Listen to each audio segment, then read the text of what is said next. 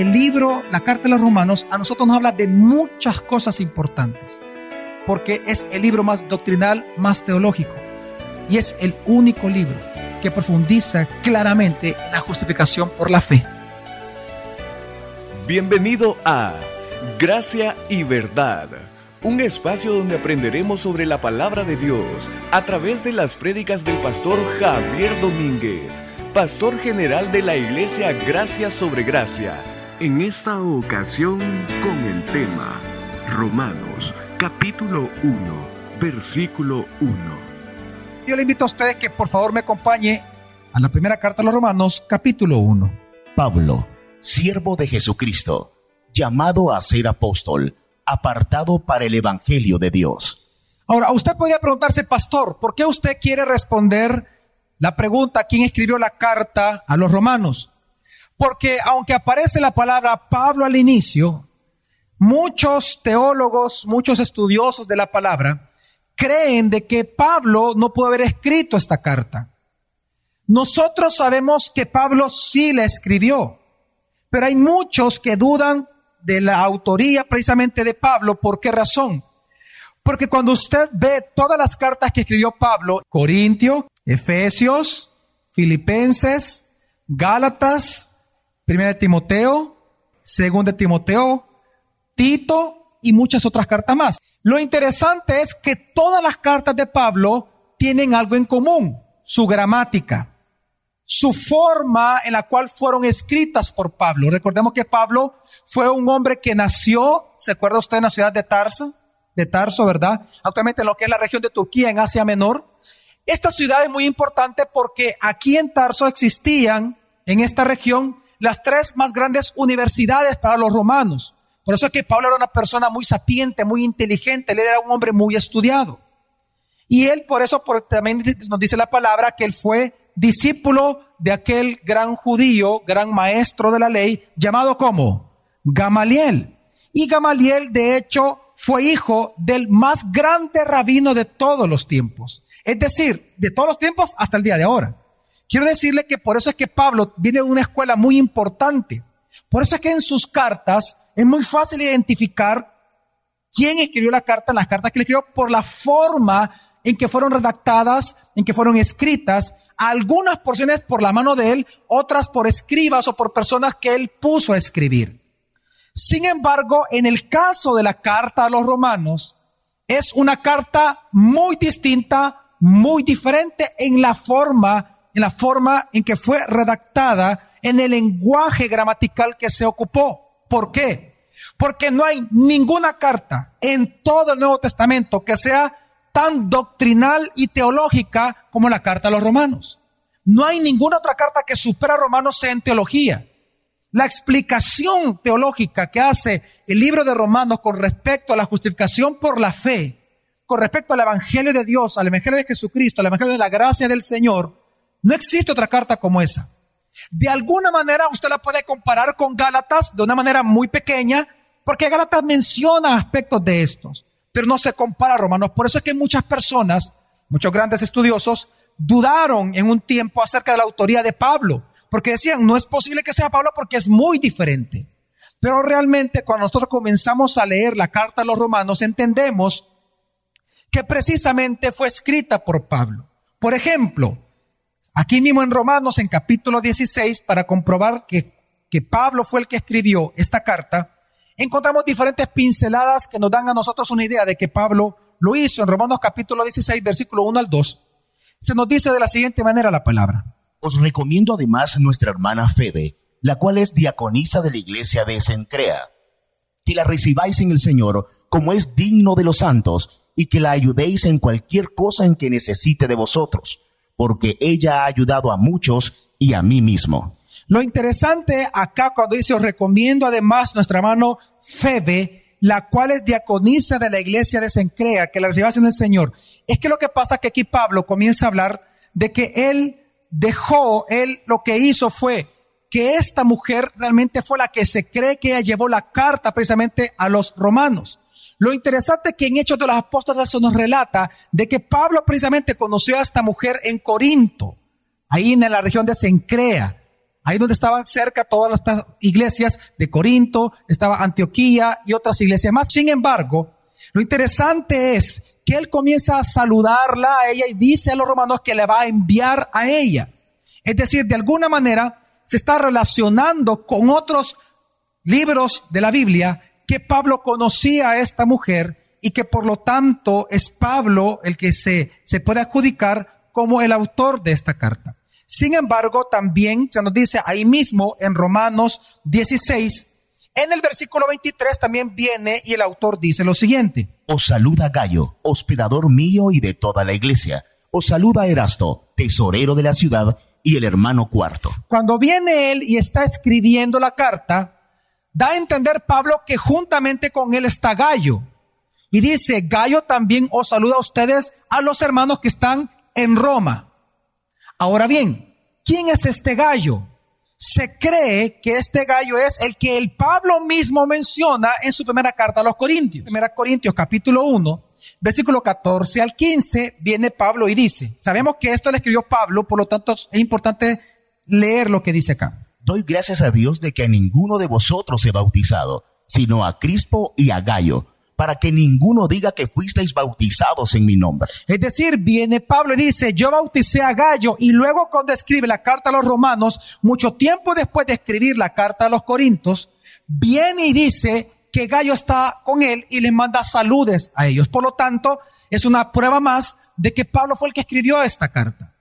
Pero también es interesante cuando dice ahí mismo en Romanos, en el capítulo 16, versículo 3, dice así también el apóstol. Saludad a Priscila y a Aquila, mis colaboradores en Cristo Jesús. Interesante que viene Pablo, o el autor hasta este momento, y dice, salúdeme a Priscila y Aquiles. Precis, salúdeme perdón, a Aquila y a Priscila. Son mis colaboradores en Cristo Jesús. Cuando él dice esto, surge la misma pregunta, ¿quiénes son ellos? ¿Dónde fueron conocidos?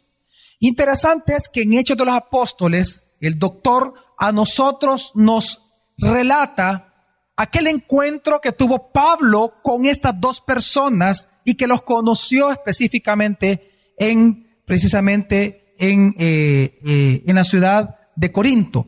Dice Hechos capítulo 18, versículo del 1 al 3 de la manera siguiente. Después de estas cosas, Pablo salió de Atenas y fue a Corinto, y halló a un judío llamado Aquila, natural de Ponto, recién venido de Italia con Priscila su mujer. Por cuanto Claudio había mandado que todos los judíos saliesen de Roma, fue a ellos, y como era del mismo oficio, se quedó con ellos y trabajaban juntos, pues el oficio de ellos era hacer tiendas. Ahora, esto que estamos hablando es bien importante por lo siguiente. Interesante es que viene, ¿qué es lo que está diciendo aquí el autor eh, de Hechos de los Apóstoles? Lo que está diciendo es que estas dos personas, Priscila y Aquila, ellos eran judíos, pero que ellos venían de dónde, dice el versículo.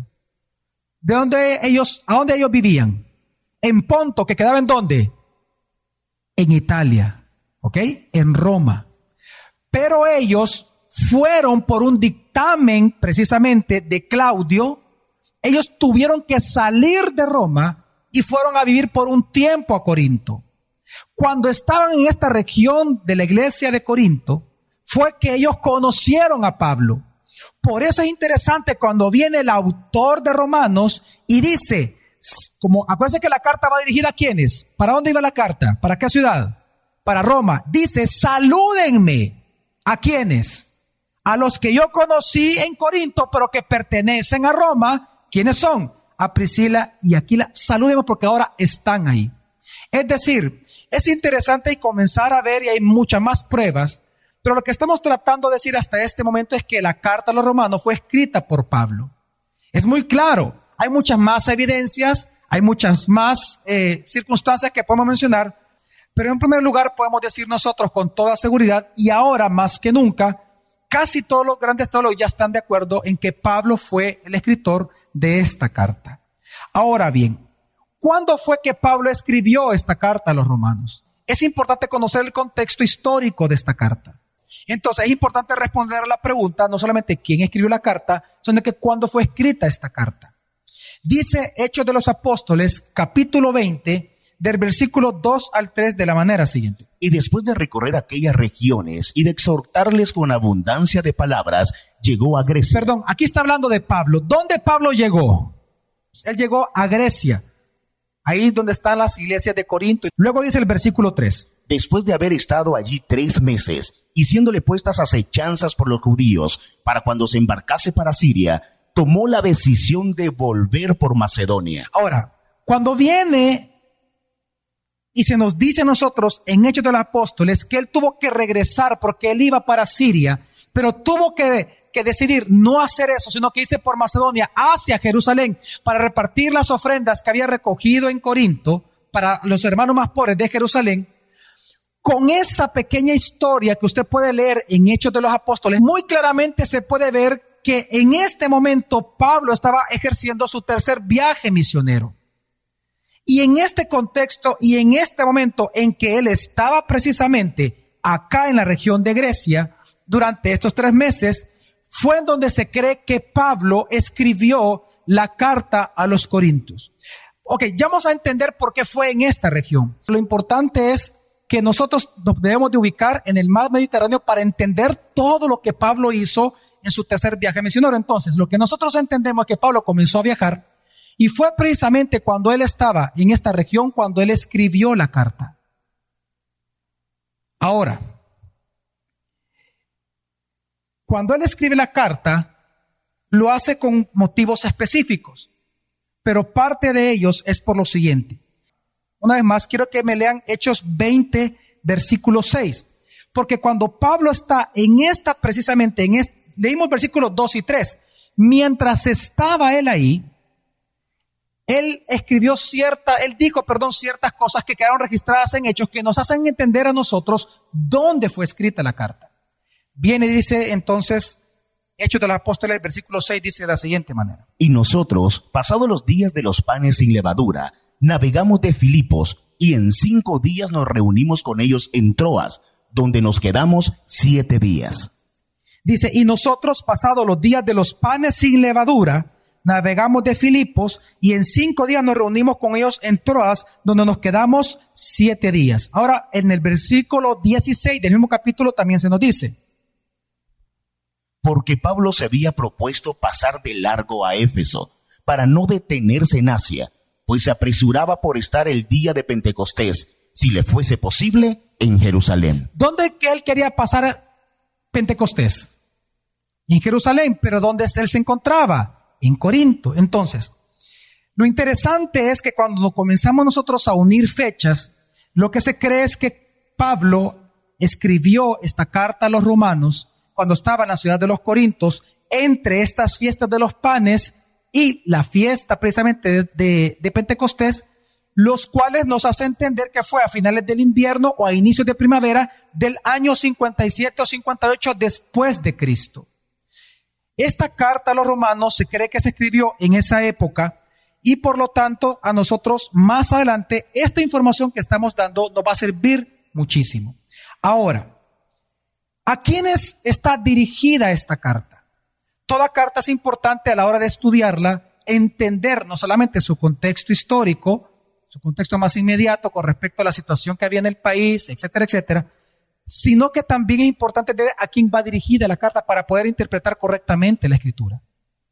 Esta carta se va a dar cuenta que Pablo en el mismo capítulo 1 habla de que se dirige por un momento a los judíos y luego se dirige a los gentiles, a aquellos que habían creído en Cristo pero siendo gentiles. Entonces en algún momento dado no se sabe a quién fue dirigida, pero realmente lo que se cree es que tanto Pablo se dirigió en la misma carta a los judíos que se habían convertido como a los gentiles que se habían convertido. Por ejemplo, en Romanos 2.17 viene él y, él manda una, eh, eh, una advertencia, un consejo a los judíos diciendo de la siguiente manera.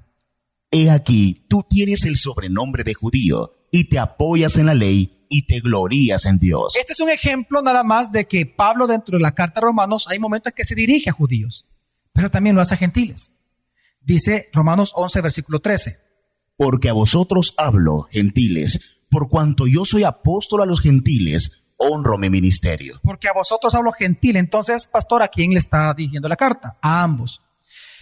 Y esto es interesante por lo siguiente, Romanos 1.17, 1.7, dice Pablo, a quien va dirigida la carta específicamente, dice, A todos los que estáis en Roma, amados de Dios, llamados a ser santos, gracia y paz a vosotros, de Dios nuestro Padre y del Señor Jesucristo. de Dios nuestro Padre y de nuestro Señor Jesucristo. Fíjese bien, es interesante que nosotros veamos qué es lo que está diciendo acá.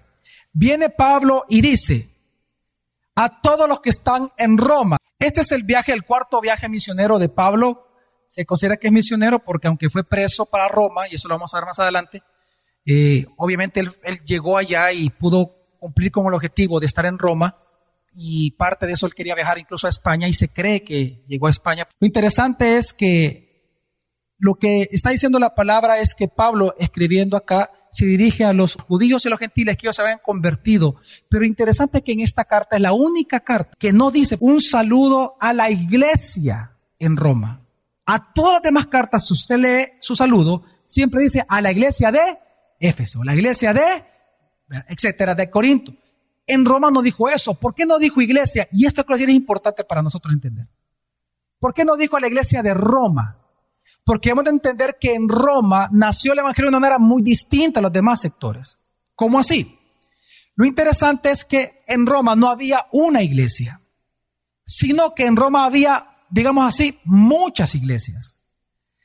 Roma fue un sector en donde nació la iglesia sin que ningún apóstol haya puesto un pie en ese lugar antes.